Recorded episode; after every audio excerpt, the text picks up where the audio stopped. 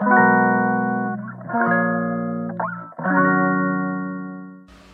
いマールのラジオマールです、えー、今日は10月24日、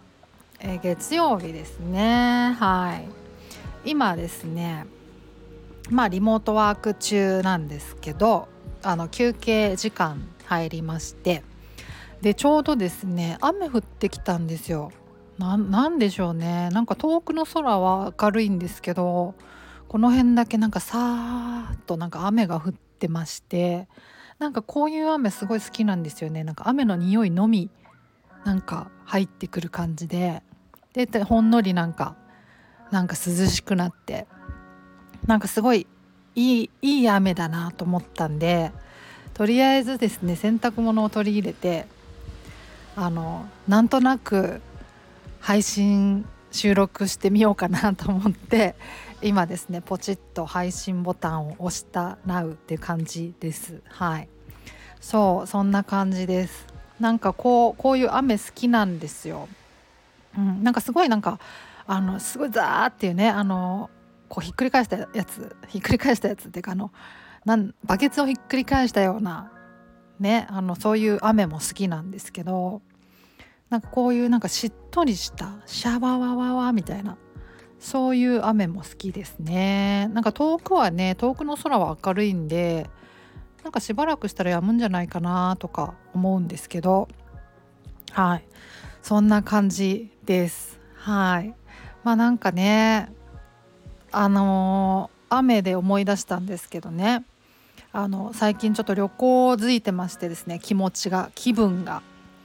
旅行旅行してまして心が。なんかねあの3月にまた沖縄行くチケットだけ取ったんですね。行けるかどうかちょっと分かんないんですけどとりあえず取っとこうかなと思って。ギリギリなんかキャンセルが効くところまではちょっとキープしとこうかなとか思ってるんですけど。でまあいろいろね沖縄のなんか情報とか集めたりとかしてそんな感じではいるんですけど。そう。雨ねなんか昔そのセドナに行った時に一番最初にまあ何度か行ってるんですけど一番最初にセドナ行った時にえーとね、セドナってねボルテックスって呼ばれるなんかエネルギーがこう集中してる場所がいくつかあるらしいんですよ。なんか4大ボルテックスとかって、まあ、いくつかねもっとあるんですけど特になんかこう顕著なところを4大ボルテックスとか言って言われるんですけどまああのエアポートメサとかねカセドラルロックとかベルロックとかあとボイントンキャニオンかな。私一応全部行ったことあるんですけど一番好きなのはねちなみにカセドラルロックなんですけどまあまあそれはいいとして一番最初に行った時にあのねあのエアポートメサっていうのが、まあ、一つのその4大ボルテックスの一つなんですけど一番なんか行きやすいんですよ。あの他のところはね結構トレッキング一生懸命しなかしないといけなかったりとかして結構所要時間かかるんですけどエアポートメサはあの駐車場がまあちょろっとしてあってそこからもうほんと15分ぐらいで15分もかからないぐらいであのその頂上にね着くんで頂上っていうほどでもないんですけど、まあ、一番のビューポイントみたいなところに着くのですごい行きやすいんですよサクッと行けるんですよ。それであの行ったんですよね。そう行ったら行ってその頂上みたいなねそのビュースポットポイントみたいなところになんか着いた途端になんかすごい土砂降りに見舞われたんですよ。すっごいなんかねいきなりドシャーっと降ってきてそうえー、みたいななったんですけどなんかねすごいエネルギーもなんか感じてですね。そうなんかパワーって感じになってきてなんかやたらすごいなんかねあのもう濡れてもいいやってなって気分的に。でもとにかく雨に打たれながらただただこう佇んだんですよね。そうそう。そうそなんかそれがねなんかすごいパワーを受けた感じがしてなんかねセドナのなんかこう「ようこそ」って言われてる気がしてまあ勝手に思ってるだけですけどそうそんな気がして初めて行った時だったんでそうそう。なんかすごい嬉しかったなーっていう。なそれを思い出したっていうね。何のオチもない話なんですけど。そう。もう雨好きなんですよねっていう、まあ、カラッとした晴れるのも好きですけどね、うん、そんなことを思い出したなっていう。あいいんですよねセドナ。あの辺セドナはね一応アリゾナ州なんですけどね。で行くとしたら、まあ、一旦あの本土まで飛ぶじゃないですか。関西からだとまあ大体あれですよねロサンゼルス経由になると思います。東京からとかになってくるともっとなんか選択肢はあるのかなと思うんですけど関西からだとそれかな。あとはあのサンフランシスコ。サンフランシスコはないかな。サンディエゴとかなんかわからないですけどまあなんかそれ経由になるのかなと思うんですよね。そう。でそれで乗り換えてでアリゾナの大きな空港がえっ、とねなんだっけな。そうそうあのフェニックスですね。フェニックススカイハーバー空港っていうね。それになりますよね。そう。そこからまあまああのね多分バスとかも出てると思うんですけどまあバスで行ったことはなくて、まあ、車借りていくのが多分一般的ですかねと思うんですよ。そうそうでもねあのセドナ一応観光地だからなんか多分シャトルバス的なものもあるんじゃないかなとは思うんですけどまあ車借りて車でフェニックスから多分2時間ぐらいかなと思うんですよね。うん、あのもう道はね一本道みたいなもんなんで北にこうまっすぐ行くだけだったりするから行きあの簡単なんですけど行くのは。であのね行く途中もねあの本当にアメリカの南西部っていう景色のところを通っていくんですよ。あのでっかいサボテンめっちゃ背の高い2メートルぐらいあるサボテンが群生してる荒野みたいなところにあの伸びてるから道路がそこを通っていくんですよ。そう来たーっていう感じですよね。そうアメリカの南西部来たっていう感じがすごいして、まあ、いい道なんですよね。そうそう。いいんですよ。セドナね。そう。でねなんか、まあ、アリゾナとかすごい好きで何度も本当に何度も行っててでアリゾナの隣がねニューメキシコ州なんですよね。そう。でまあその隣がユタとかになるのかな。うん。でアリゾナのま北側にネバダ州とかがありますよね。そうでその辺一帯がまグランドサークルって言ってなんかいろいろねそういうスポットが点在してるんですよね。そうであの辺南西部とかねナバホの人たちがあのネイティブアメリカのねあの居住してる区域がまああの結構あるんであとナバホだけじゃなくていろんなこうネイティブアメリカの部族の人たちが結構いろんなところに居住区があるんですけどであのまあ、ニューメキシコ州とかもねあのねナバホってあの部族の名前なんですよ。であのプエブロ族とかねタオスプエブロとかアコマプエブロとかあとなんかズニ族とかホピ族とか聞いたことあるっていうのも多分いると思うんですけどそうそうそうまあなんもう本当にたくさんあってでそういうところまあ大体の人は普通にアメリカ人としてあの暮らしてるんですけどでもその居住区に残ってね暮らしてる人もやっぱりいてで、まあ、それもそれももう近代化もちろんされてるんですよ。アメリカって感じになってはいるんですけどでもまああの昔からならではの暮らしを守ってあのすご暮らしてるねあの部族の人もそういう地域もあったりとかしてでそういうところにね訪ねたりもできるんですよね。そうそう。やっぱなんか昔ながらのみたいな。そう私もなんかいくつか訪ねたことがあったりとかしてなんか好きなんですよねそのネイティブアメリカンの人たちのなんかなんかねそう好きなんですよ。なんかグッとくるものがあってなんかやっぱ素敵ですよね、うん、なんかこう大地と共に暮らすみたいな。まあそうは言ってられないご時世なんで今ねやっぱりこう近代化しててあのやっぱり土地奪われちゃってでねなんかほら昔はやっぱりこう狩りとかしてねそのバッファローとか追いかけて取って食べたりとかっていう生活だったわけじゃないですか。でもそれは禁じられちゃったからもう近代になって。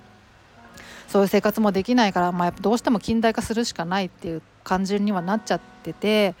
やっぱね生きづらいだろうなとは思うんですけどそれでもなんか昔のからのこう暮らしを守ってあの暮らしておられるね人たちも中にはいたりとかして、うんうん、であのよくほらね日本でもあのインディアンジュエリーとかねあの普通に流行ってるじゃないですか。流行ってるしもう定番化してると思うんですけど普通になんかあの、ね、ビームスとかねそういうこうセレクトショップとかに普通に置いてあると思うんですけどあのシルバーアクセサリーですよね。シルバーにまあよくこう刻印がしてあったりとかあとよく使われるのがあのまあ主にターコイズとかね使われたりとかしますけどそういうのがあしらってあったりとかね。そういうあのアクセサリー作りを得意としてるのが、まあ、ナバホ族とかあのズニー族とか、まあ、あとホピ族とかもね得意ですよね。そうそう。だったりするんですけどそう。まあまあそういう感じなんですよ。で彼らがねやっぱ聖地と崇めている場所があの本当にそれもまた点在していていくつかあって前もなんか話したとは思うんですけどあのモニュメントバレーとかもそうなんですよね。なんかすごい大荒野の中に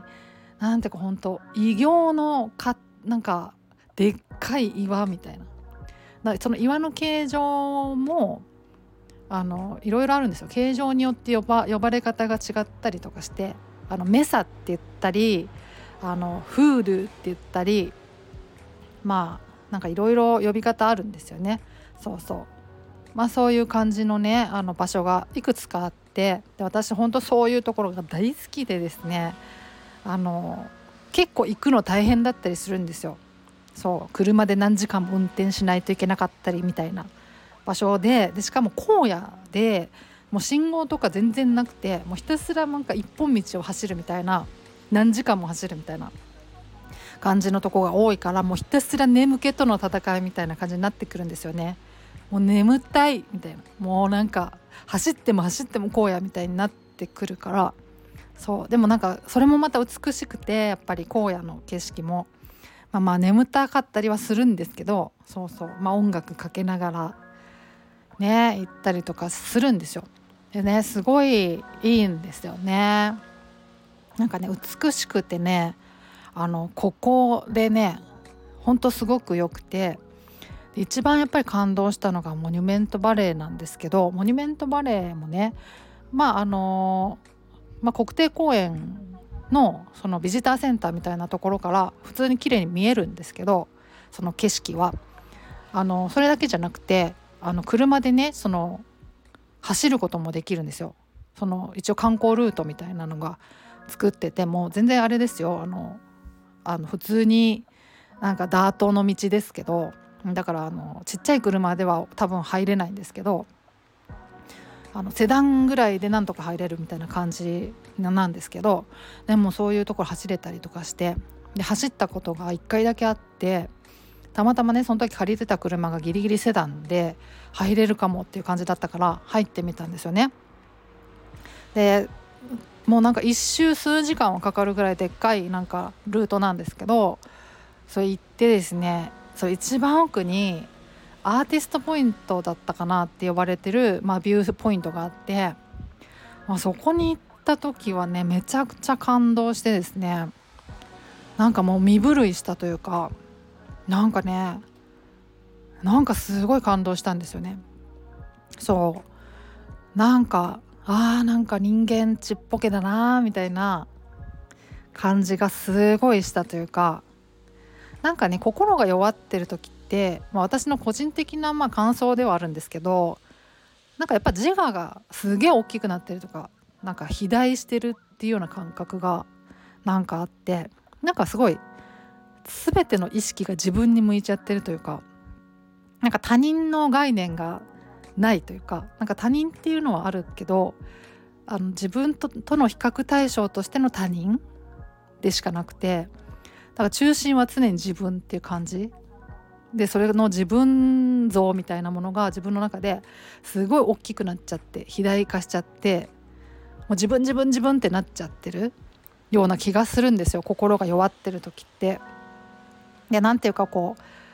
頑張らなきゃとかなんか頑張って生きていかなきゃとかなんかやたらなんか頑張らなきゃっていう気分になっちゃったりとかだけど頑張れない自分がいてすごい情けないって感じたりとかなんかそんな感じにならないですか？なんかなんか私個人的にはそんな感じがするんですよね。そう自分っていうのがすごいなんかやたら大きくなっちゃってるっていう。ででそういう時にですね何ていうかそういうねナバホのナバホとかまあネイティブアメリカンのなんか聖地って言われてるところに行くと圧倒的自然なんですよ。なんか本当異形だからすごい形してるから岩とかがなんかすげえってなるんですよ。大地ってすごいとかなんか地球ってすごいなって思えるんですよね。でなんかその圧倒的なパワーというかなんかそのなんか凄さみたいなものに突きつけられる人間ってなんかあなんかすげえちっぽけかもしれないみたいなことをものすごい勢いで突きつけら突きつけられる感じがすごいしてすごいもう200キロぐらいの剛速球で突きつけられるみたいな打ちのめされるみたいな感じがしてなんかねこうなんか頑張ってももうしょうがないかなみたいないい意味でなんかこういろいろねなんか悩んだり考えたりとかするのもなんかもったいないなとかバカバカしいなとか、まあ、いい意味ですごく。なんか思えるんですよねなんかいい感じのサイズに自分が縮まってくれるというかあのジャストサイズになってくれるというか肥大しすぎてたやつがねシュルルルルってこうなる感じがすごいねするんですよしたんですよね。であそそれねなんかこういうのそういうのねあの体感できることってなんかすごくねあの尊いことだと思うんですよねすごく大切なことだと思ってて。ね、なんか人間ってちっぽけだなとかさまつだなとか思うことってそのなくはないと思うんですけどそれをなんかね一瞬にして思い出させてくれるというか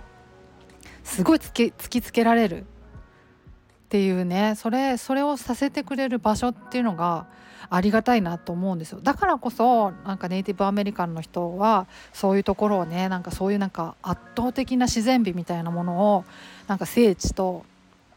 こう歌ってるのかな？なんかそれそうやって崇めてるのかなって大切にしてるんだろうなって思ったんですよねその時ね。あだからかみたいなの。なんかある意味ちょっと腑に落ちたみたいなところがあって。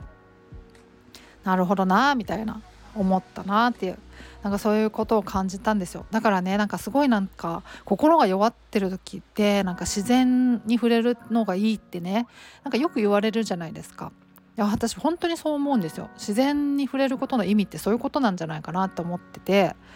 あなんかちっぽけだなって思えること。でそれって本当に尊いことだと思うから。それを思い出させてくれるのがやっぱり自然なんじゃないかなっていう。一番まああの効果的にね。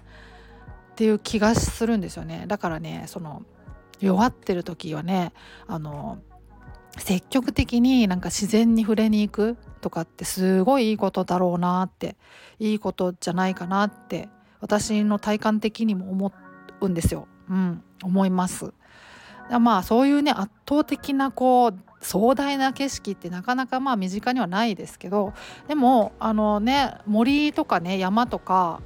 であと海とかねでも全然自然って感じられるじゃないですかで私、まあ、海の近くに住んでるんですけど、まあ、海見に行くだけであの周りは全然都会だし家とかたくさんあるんですけどでもそれそれのその中でもその海を見れるだけで随分ねあのやっぱ穏やかになるし、うん、だからねあの自然に触れに行く積極的にっていうのは個人的にもすごくあのおすすめだなって思ってます。はい、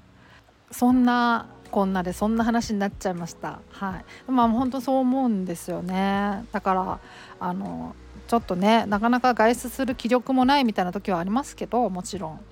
ま、気力がちょっとでも湧いた時にねなんか自然に触れに行くとかあとま触れに行くって実際にこう体で触れるっていうのももちろん大事だとは思うんですけどあの目で見るだけでもね全然違うと思うから